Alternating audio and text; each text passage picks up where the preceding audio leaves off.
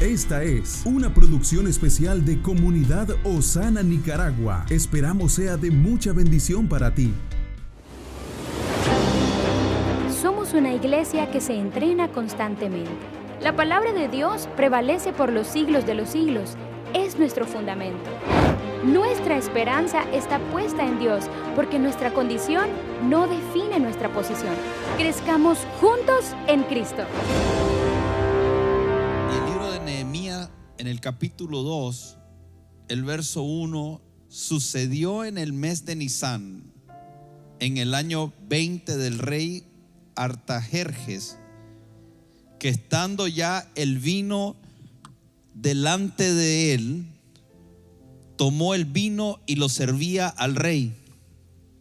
Y como yo no había estado antes triste en su presencia, me dijo el rey, ¿por qué está triste tu rostro? En la historia sabemos cuál era la tristeza de Nehemías.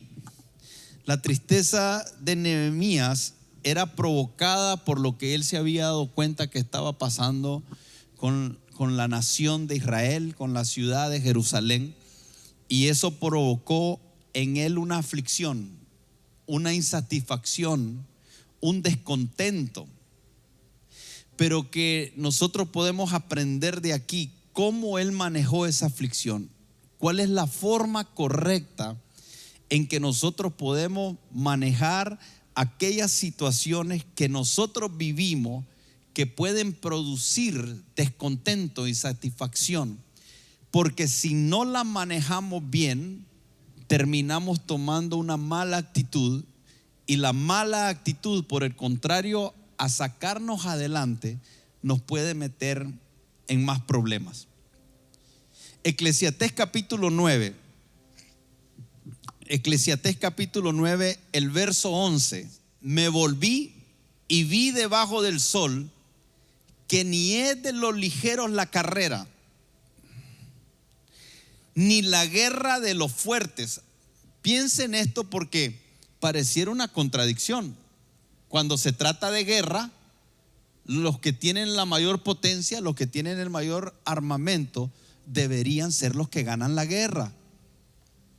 Si se trata de correr una carrera y llegar a la meta, gana la carrera el más rápido. Pero aquí dice que no es de lo ligero la carrera, ni la guerra de lo fuerte. En otras palabras, el hecho de que tengas todo el poder no quiere decir que vas a ganar la guerra. Y el hecho de que seas más veloz que el resto no quiere decir que tengas garantizado que vas a ganar la carrera. Y esto nos comienza a poner en una perspectiva diferente. ¿Por qué? Porque si yo voy a, a la guerra con alguien y yo anticipadamente veo que es más poderoso que yo, yo voy a ir a la guerra pensando que ya la perdí. Y si voy a competir en una carrera y con aquellas personas que voy a competir son más rápidas que yo, la actitud que voy a tener es de una derrota anticipada. Pero dice, ni aun de los sabios el pan, ni de los prudentes la riqueza ni de lo elocuentes el favor, sino que tiempo y ocasiones acontecen a todos. Ahí, ahí está literalmente contraponiendo a los que tienen ventaja sobre los otros, pero está diciendo que hay tiempo y ocasiones que acontecen a todos. Y esa palabra acontecen es oportunidades todos, todos, todos, todos, todos vamos a estar frente a oportunidades en medio de la aflicción, en medio de la insatisfacción, en medio del descontento. Una de las cosas que tenemos que tener claro es que van a presentársenos oportunidades. Porque las oportunidades y las ocasiones acontecen a quienes ya desde este momento, si hay alguien que me esté escuchando y en su mente está pensando que las oportunidades no le acontecen a todo porque tú te has convencido de que a ti no te acontecen y crees que no te acontecen y lo más posible no es que no te acontezcan las oportunidades, sino que de alguna forma tú no las estés viendo y yo no las esté viendo. Aquí la escritura nos está afirmando, y yo estoy convencido de esto, que no importa tu estatus social, no importa tu educación, no importa tus relaciones, no importa todas aquellas cosas que tengan que ver contigo, si hay algo que va a pasarnos a todos es que nos van a acontecer oportunidades, ocasiones. Y por eso es que es importante la forma en que nosotros vemos, percibimos, entendemos, evaluamos. Y mucho de eso está íntimamente vinculado con la actitud que tenemos en el corazón.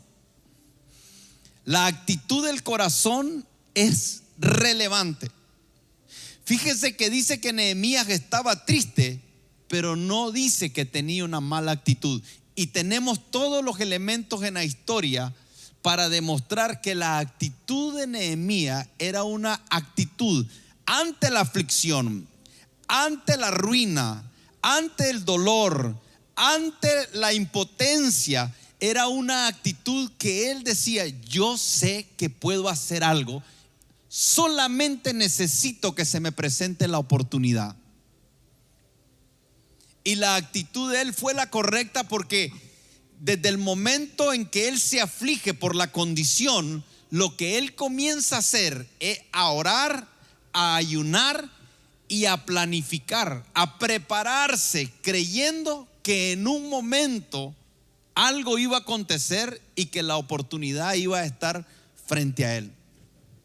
Por eso mi pregunta hoy sigue siendo, desde la condición en que tú estás enfrentando, desde tu corazón, esa adversidad, esa aflicción, ese descontento, esa insatisfacción, mi pregunta es, ¿cómo estás manejando eso? así como las oportunidades les acontecen a todos, también los momentos de adversidad les acontecen a todos. También los momentos de aflicción les acontecen a todos. También la injusticia nos acontecen a todos. Nos acontecen cosas negativas a todos. Y nos acontecen oportunidades a todos. Pero la forma en que nosotros manejamos aquellas cosas negativas determinan si nos posicionamos en el lugar correcto para aprovechar las oportunidades que también nos acontecen a todos. Y esto va a marcar la diferencia en aquellos que en medio de la aflicción, en medio del dolor, en medio de la adversidad, en medio de la injusticia, salen adelante y aquellos que se estancan y trasladan su aflicción a un estado permanente de descontento que produce una mala actitud en el corazón que nos coloca inmediatamente en un lugar donde muy difícilmente podamos ver aquellas cosas que estamos anhelando ver ocurrir en nuestra vida. Y muchas de las batallas se pierden antes siquiera de que comience la guerra, porque muchas de las batallas se pierden en el corazón, en cómo nosotros vemos las cosas. Tiempo y ocasiones acontecen a todos. Me gustaría que usted reciba esto. Me gustaría que usted reciba. Yo le aseguro que algunas personas, mientras me oyen decir esto, se van a molestar conmigo. Porque lo peor que a una persona que tiene una mala actitud le puede eh, pasar es que cuando está la mala actitud, vos le digas que él tiene la oportunidad de cambiar, pero la mala actitud no le permite verlo.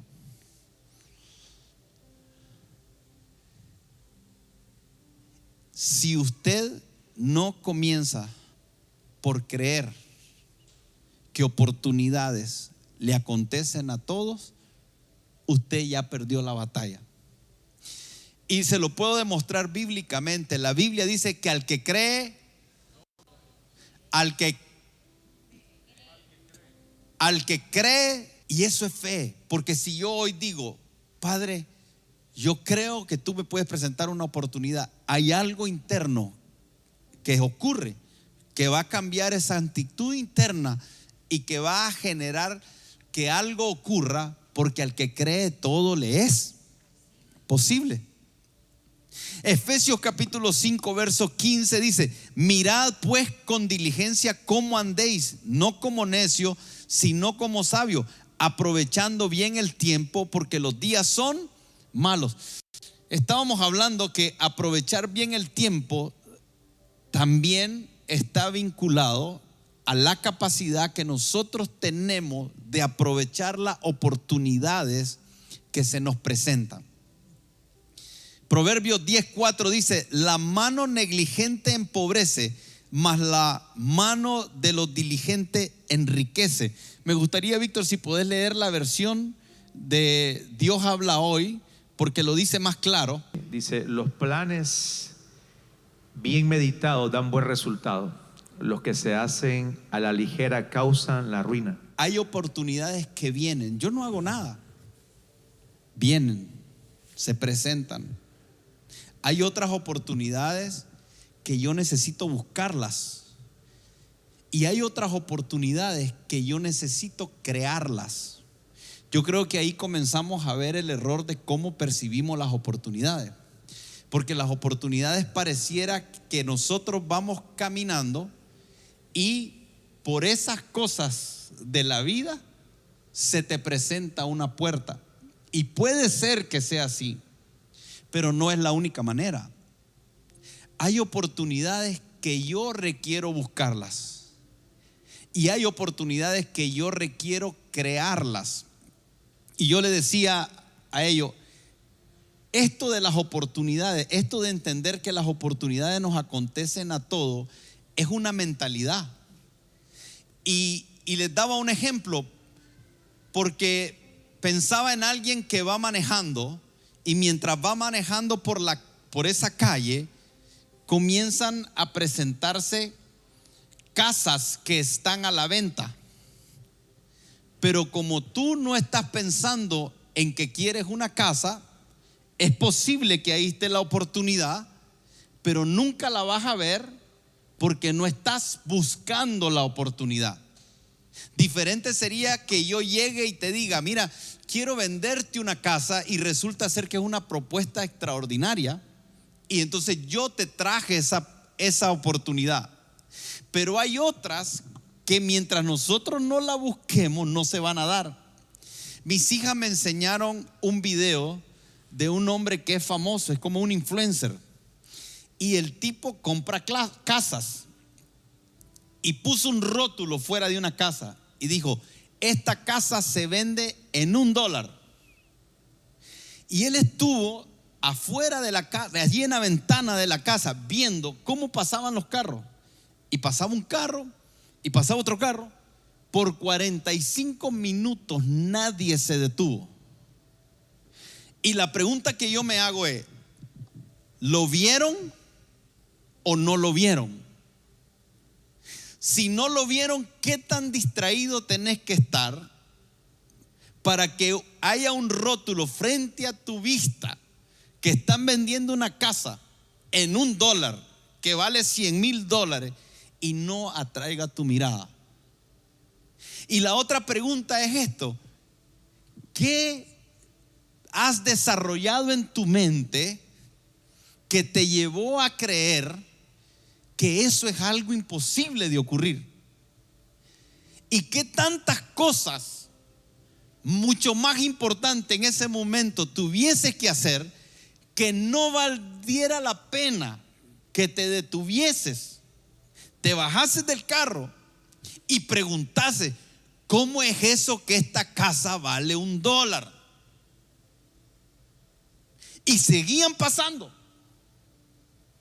Pasaron tal vez 300 carros hasta que alguien se detuvo, se bajó, lo recibieron, miró la casa y le dijo, la quiero comprar, ¿un dólar vale? Sí, incrédulo aún se sacó el dólar. Dice, ¿un dólar? Sí, aquí están los papeles, firme. Resulta ser que era este influencer que él hace cosas así. Y adquirió una casa de 100 mil dólares en un dólar. Y usted me dice, pastor, pero eso ocurre. Sí, pero le ocurrió a alguien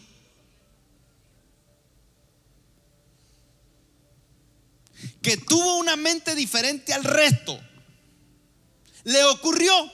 Y esa persona puede ponerse frente a un televisor, a una entrevistadora, hacer un video y decir lo que le ocurrió. Y es posible que todos los que pasaron adelante, cuando lo vean, diga, ¿por qué no me ocurrió eso a mí?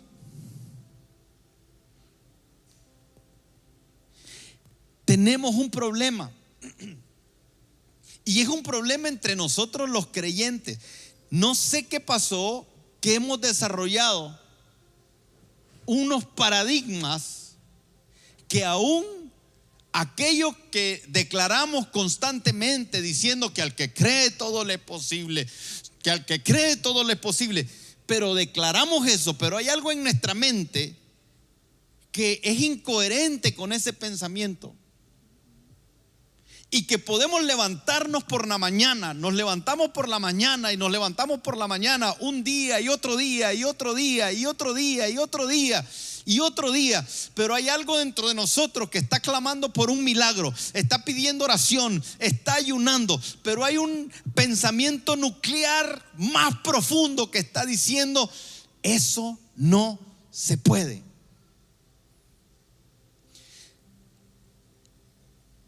El único que estaba creyendo que podía pasar algo diferente era Nehemías y lo estaba creyendo en su corazón. En medio de la aflicción, porque pareciera que sí podemos soñar cuando tenemos recursos, cuando tenemos dinero, cuando tenemos la educación, cuando tenemos relaciones. No, no, no, no hemos, no hemos, no nos hemos dado cuenta del error que estamos viviendo una vida no por fe, la estamos viviendo por vista. Y nos está gobernando las aflicciones, nos está gobernando el descontento, nos está gobernando la insatisfacción. Y a muchos los está gobernando o nos puede estar gobernando una mala actitud. Y así como la escritura dice, al que cree todo lo es posible, al que no cree, tampoco. Nada le es posible. Y el justo vivirá por fe.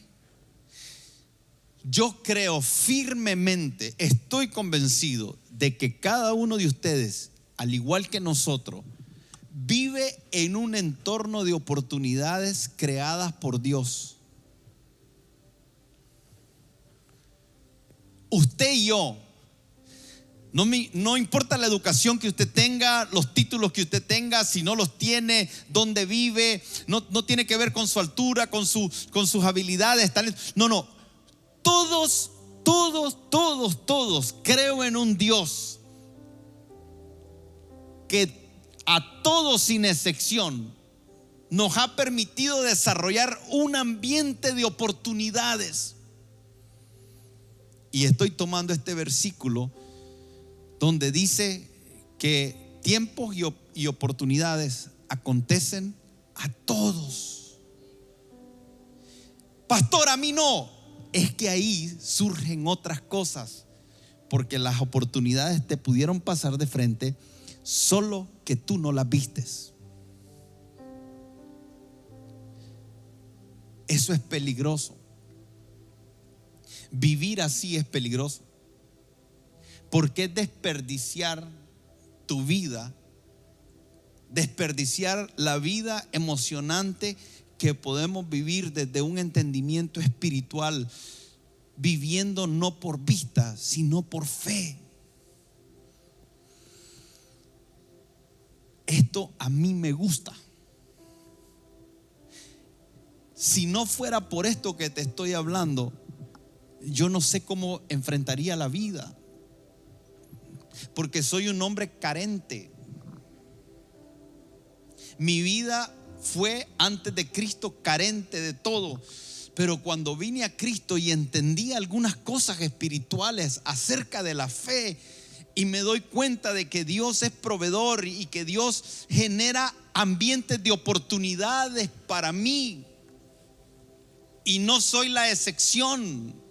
Dios no tiene favoritos, Dios no tiene privilegiados.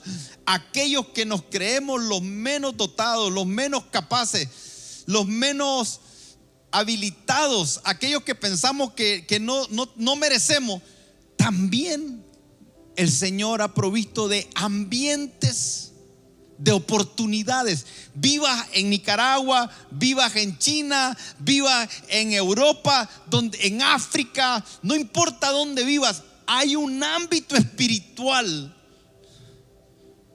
disponible para ti y para mí.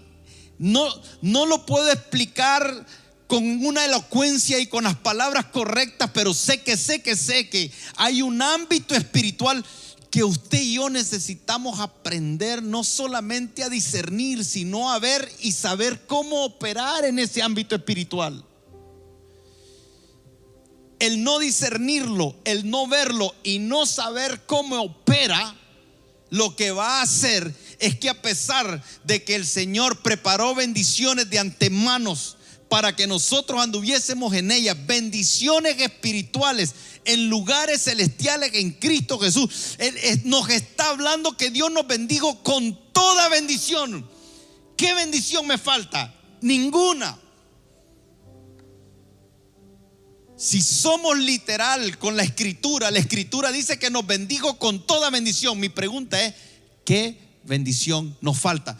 Pero esto que estoy diciendo produce choques, produce molestia. Y hay personas en mi espíritu que siento que están tan dormidas que esto que estoy diciendo, como decía mi abuela, no les hace ni fa ni fu. Y no estoy enojado, solo digo, Padre, dame la habilidad para despertar aquello que está dormido, porque te está afectando en las dimensiones del espíritu que te puedes mover de tal manera que enfrentes un mundo que está en nuestra contra. El mundo no está a favor. Los sistemas económicos, los sistemas, los sistemas de este mundo no nos favorecen. No nos favorecen. Si nosotros esperamos que los sistemas educacionales, que los sistemas judiciales, que los sistemas económicos sean los que nos propicien las oportunidades, estamos totalmente equivocados. No cometamos el error de creer que hay sistemas en este mundo que van a propiciar que tú y yo podamos tener la vida que solo Dios puede darnos. Nuestras oportunidades son espirituales y necesitamos verlas desde ahí. Y son ambientes provistos por Dios, diseñados de manera específica, de manera individual. El ambiente de oportunidades mío no es el tuyo y el ambiente tuyo no es el tuyo, pero a cada uno el Señor nos ha provisto de un ambiente de oportunidades diseñado para mí de acuerdo a lo que Él quiere hacer. Por eso es que cuando nosotros miramos la aflicción de Nehemías, la aflicción de Nehemías lo que estaba era activando el ambiente diseñado de oportunidades para que Nehemías, en medio de esa aflicción, pudiera llevar a cabo lo que tenía que llevar con esa provisión sobrenatural que Dios lo había bendecido desde antes de la fundación del mundo. Nehemías, la aflicción la tenemos que ver como un activador de algo provisto por Dios de oportunidades espirituales para poder salir adelante en medio de cualquier situación. Hermano, si nosotros no vemos así, muy difícilmente vamos a ver la manifestación sobrenatural y gloriosa que Dios quiere que nosotros veamos. Porque si cada vez que nosotros estamos frente a un obstáculo, estamos frente a una, una oposición, frente a una situación difícil, lo que vamos a recurrir es a la congoja y no a poner un pie en esa dimensión y decir, algo tiene Dios preparado aquí y mantenernos perseverantes en eso hasta que algo se rompa. No sé otra forma de vivir. Y no le puedo dar otro consejo.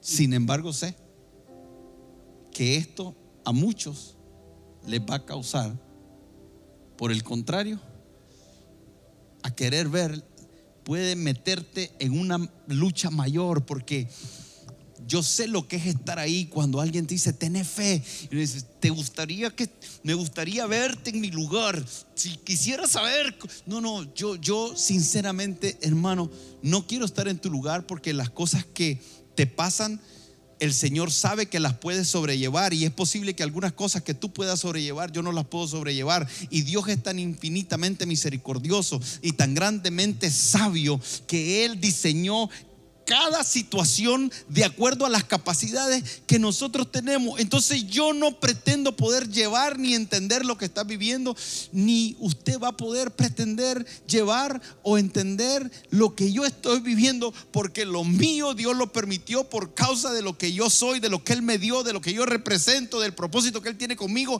Y lo que tú estás viviendo tiene que ver exclusivamente contigo. Y la Biblia dice que no va a permitir el Señor que seamos más probado de lo que podemos soportar.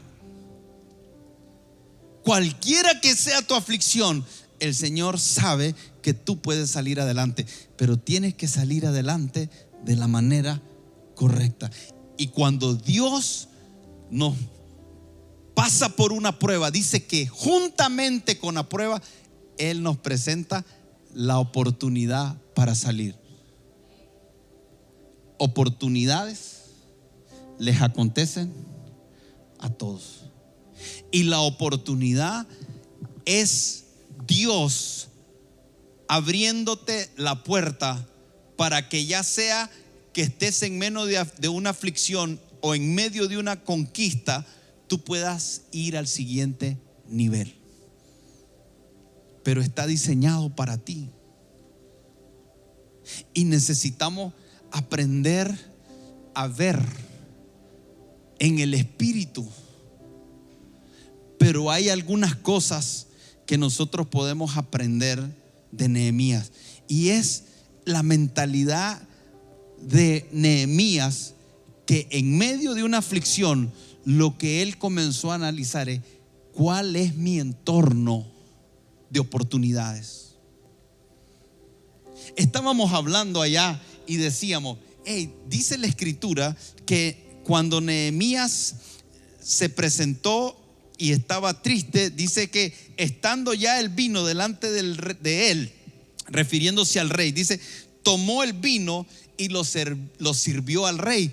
Y, y hay cosas que yo quisiera poder hablar con historiadores, quisiera poder tener acceso a gente que tienen estudios profundos de esto, porque para mí Nehemías representaba un alto consejero del rey, no era el que andaba sirviendo el vino, pero me llama la atención que aquí dice él, dice que él tomó el vino y lo sirvió al rey.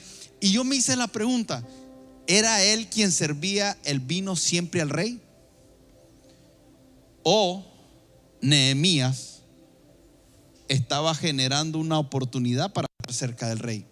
Por eso es que le decía, hay oportunidades que vienen, hay oportunidades que las buscamos, y hay oportunidades que creamos. La Biblia dice, pedid y se os dará, buscad y hallaréis, tocad y se os abrirá. Ahí hay una dinámica.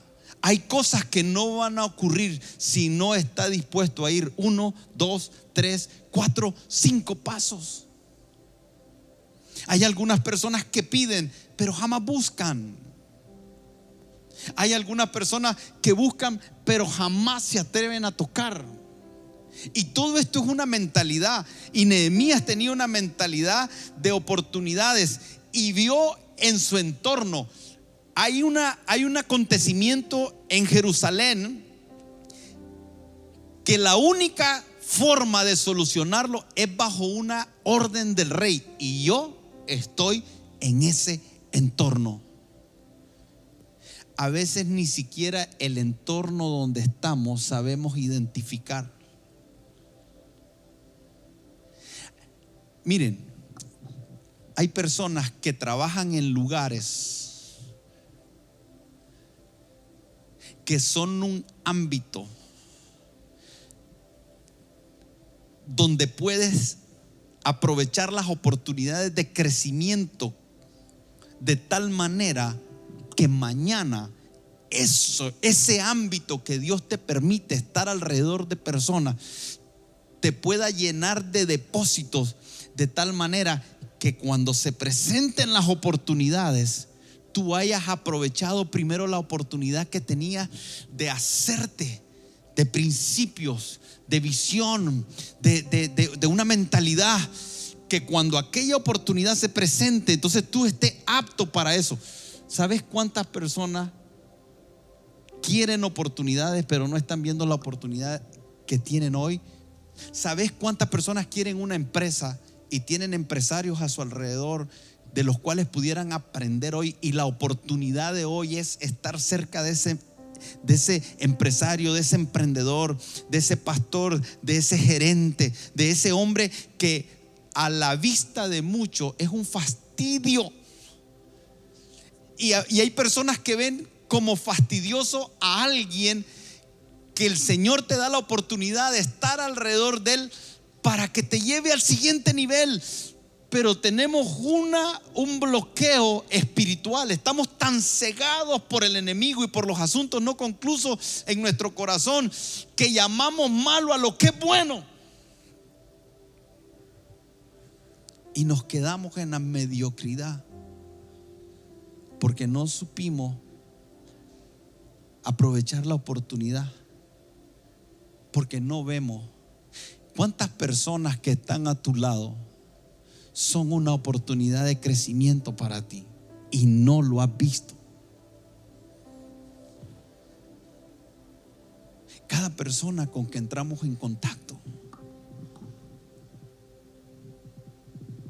puede ser lo que hoy reciba que te resuelva cosas mañana.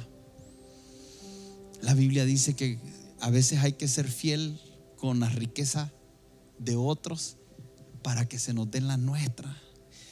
Y nosotros interpretamos como riqueza solo asuntos de dinero. No, ¿sabe una cosa, hermano? Hay personas que son ricos en conocimiento,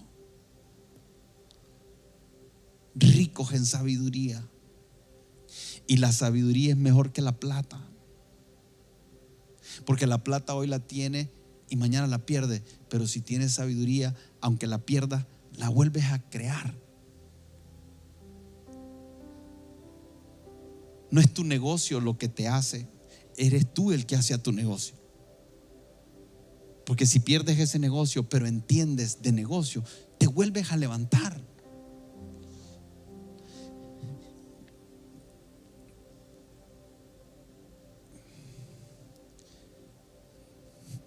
Nehemías tenía esa mentalidad. Y ahí comienza. Y eso yo no sé si lo he explicado o ya estoy redundando, pero, pero, pero yo siento que muchas veces lo que pasa, lo que no logramos superar en la iglesia es, es, es la actitud del corazón porque estamos viendo mal. Me preocupa eso. Lucho con eso todos los días cualquiera te pone excusas, cualquiera te dice que es imposible, cualquiera se queja de todo, cualquiera le echa la culpa a todo el mundo. Ustedes se imaginan a Nehemías diciendo, no, no, es que, que son unos desgraciados, son pecadores, se lo merecen, que se queden en la desgracia. O te imaginas a Nehemías diciendo, no, no, no, no, no, no. Ya se hicieron dos intentos para reconstruir el muro y no ayudaron. Hay que se queden. Voy a perder yo mi trabajo, voy a arriesgar. Hay, hay tantas cosas que podemos razonar. Me van a matar. No me conviene. Y a veces nos perdemos en pensamientos negativos. Es increíble. Y veo a las personas y hablo y a veces digo, Padre, Padre, Padre. Por eso es que la escritura dice, hay una urgencia de renovar el entendimiento. Porque el mundo, ya lo dije, tiene un diseño opresivo para esclavizarnos. Y son algunos que no son cristianos. Mira que es lo triste. El mundo está dirigido por personas que no son cristianas, que creyeron que se podían hacer cosas más que aquellos que tenemos la habilitación del Espíritu Santo para creer por milagros. Y a veces creen más los incrédulos que los propios, creyentes. Porque alguien dijo un día, voy a crear la luz y hoy estamos aquí. Porque alguien dijo un día, vamos a ir a la luna y, vamos a la luna. Porque alguien dijo un día, vamos a volar y crearon el avión. Porque alguien dijo un día, vamos a hacer un carro que no es con combustible o con petróleo, sino que vamos a hacerlo de, energía solar. y comenzamos a ver un montón de cosas que hicieron personas que rompieron con el esquema Y nosotros los creyentes, que se nos dijo, al que cree, al que cree, al que cree, al que cree, todo lo es posible. Y que el Señor nos dejó en nuestras propias capacidades. Él dijo, al que cree en mí. Y yo les voy a dar el Espíritu Santo. Pero a veces nos levantamos y enfrentamos la vida de una manera pesimista. Eso es lo primero que necesitamos romper. Hay personas que bajaron la guardia, se acomodaron a su realidad. Hay otras personas que puede ser que lo intentaste, pero no lo intentaste bien.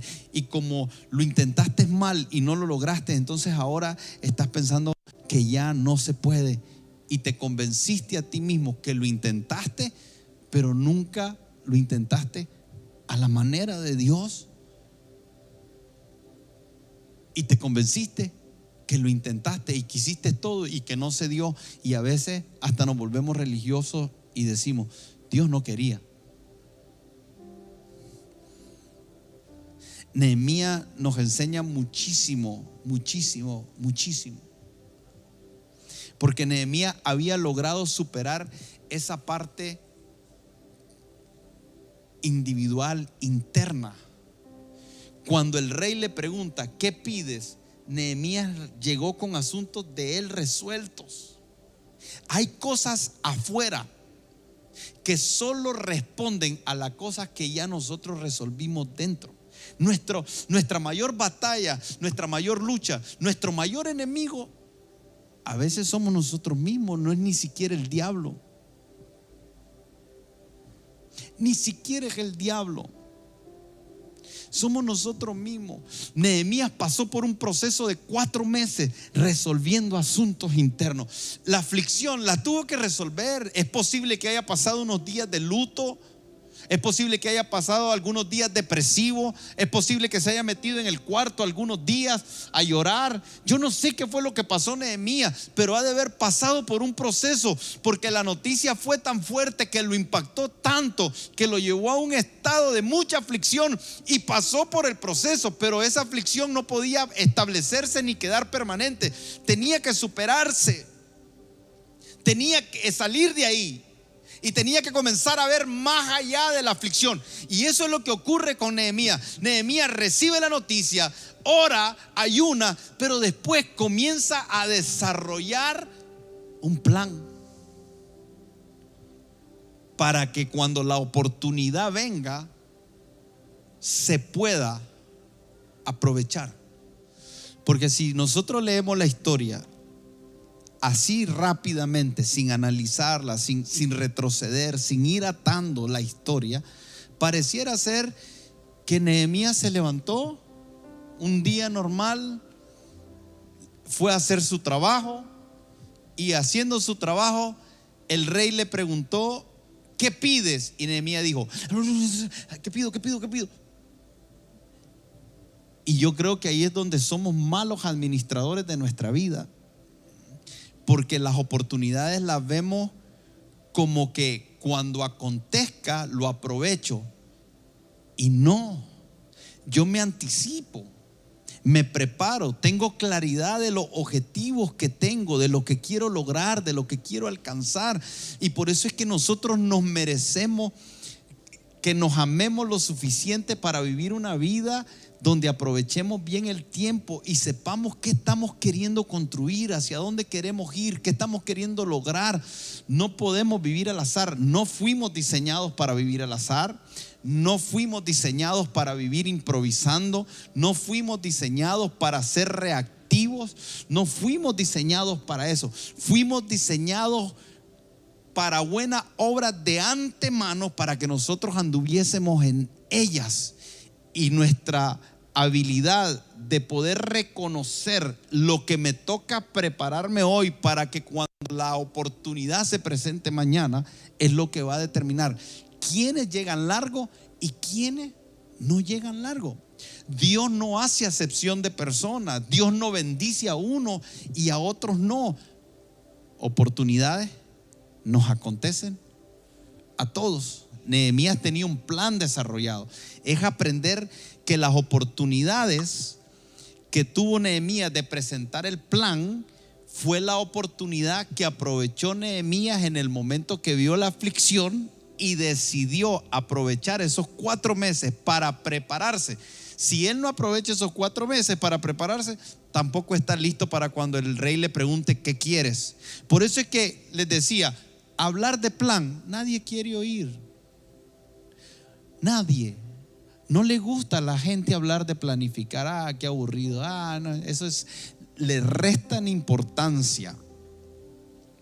La gente le resta importancia a ser intencional.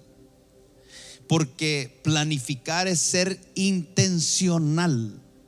Es hacer las cosas con un fin en mente. Eso es planificar. Nehemías dijo, dame gracia delante del rey para cuando tenga la oportunidad.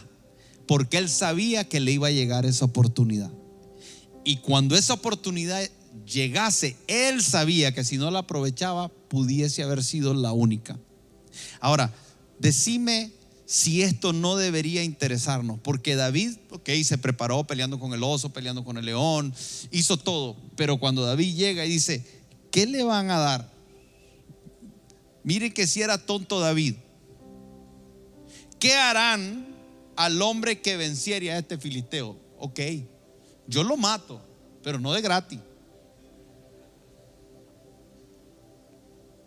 Hermano, cuando usted vive intencionalmente, cuando usted planifica, cuando usted hace lo que a nadie le gusta hacer, la bendición que tenemos es que vivimos en un mundo donde muy pocos ponen en práctica este principio tan vital.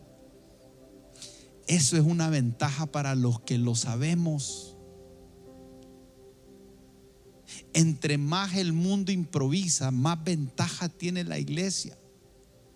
¿Sabe por qué el mundo a veces ha logrado alcanzar y gobernar cosas que la iglesia no ha gobernado? Porque no hemos entendido el plan de Dios, los principios de Dios. Nos ha faltado sabiduría.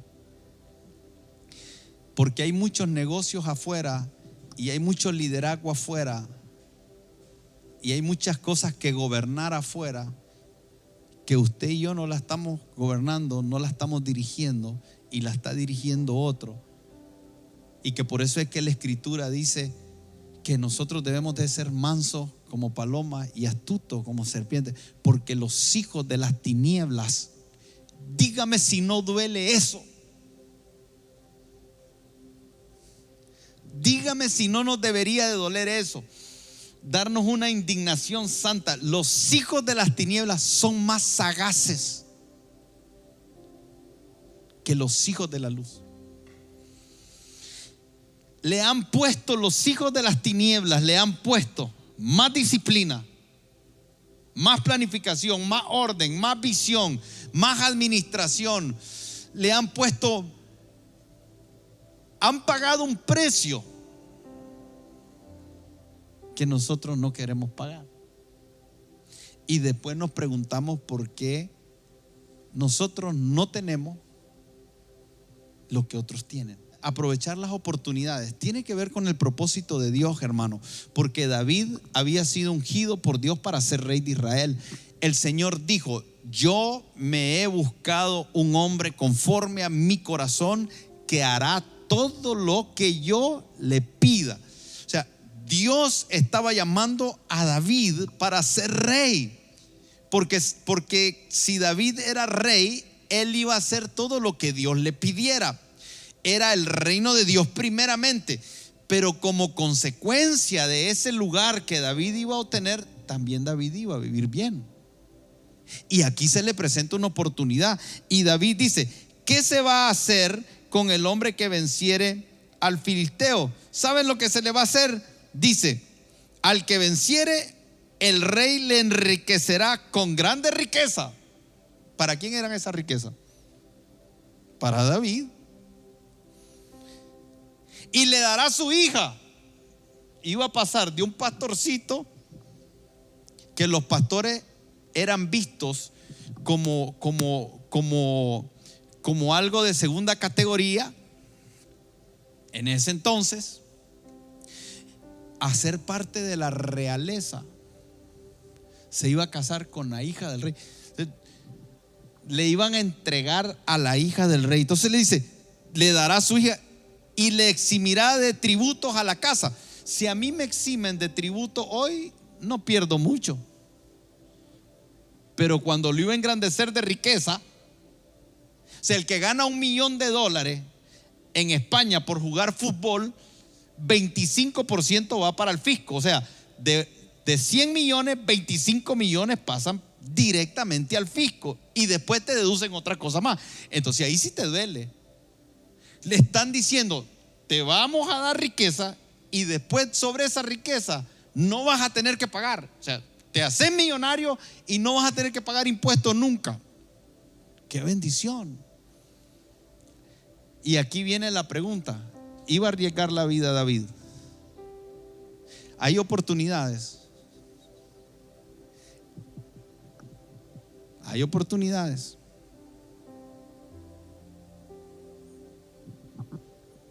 Que nuestras vidas pueden estar en juego. ¿Quién quiere una oportunidad para morir? Pero así como es de grande la bendición, hay unas oportunidades que requerirán de nosotros riesgos hay personas que no quieren correr riesgo. Alguien que se convierte en millonario tiene que correr riesgos millonarios. La vida es así, pero oportunidades le acontecen a todo. Planifique, prepárese, tómese un tiempo para sentarse. Mire, si yo le pudiera enseñar en mi computadora, yo tengo algo que le llamo pendientes.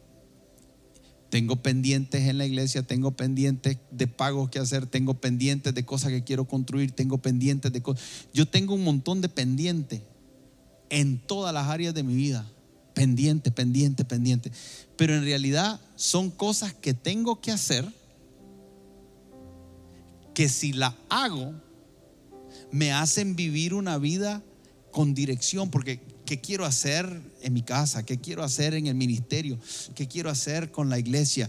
¿Dónde quiero estar en cinco años? Yo les hablo a ustedes, en cinco, yo les he dicho a ustedes, en cinco años esto y esto y esto es lo que va a pasar conmigo. Cinco años. En cinco años ustedes van a ver esto y esto y esto en mí. pero tengo que prepararme para eso. Las oportunidades van a llegar, te van a llegar a ti y me van a llegar a mí. Pero el que no se prepara, el que no planea, o sea, hay gente que lleva dos, tres años, cuatro años postergando, procrastinando de algo y nunca lo van a lograr. Este hombre tuvo cuatro meses para preparar un plan donde a veces vos le pedís a alguien que, vas a construir un cuarto de cuatro por cuatro que te levante el material y, ahí te lo llevo. Oiga, albañiles, carpinteros, que los vas a contratar para que hagan un trabajo y le decís, tráeme el presupuesto. Le dijiste hoy y a la semana, ¿qué pasó? Ahí lo tengo, ahí lo tengo, ahí lo tengo. A la otra, ahí te lo llevo, ahí te lo llevo, ahí te lo llevo. Al, ahí te lo llevo. Y si preguntas si están trabajando, tal vez no están trabajando. Y tienen necesidades. Pero ¿qué pasa en el día a día? ¿Qué clase de trampa que nos enreda el mundo para que no nos sentemos y le demos una dirección a nuestra vida?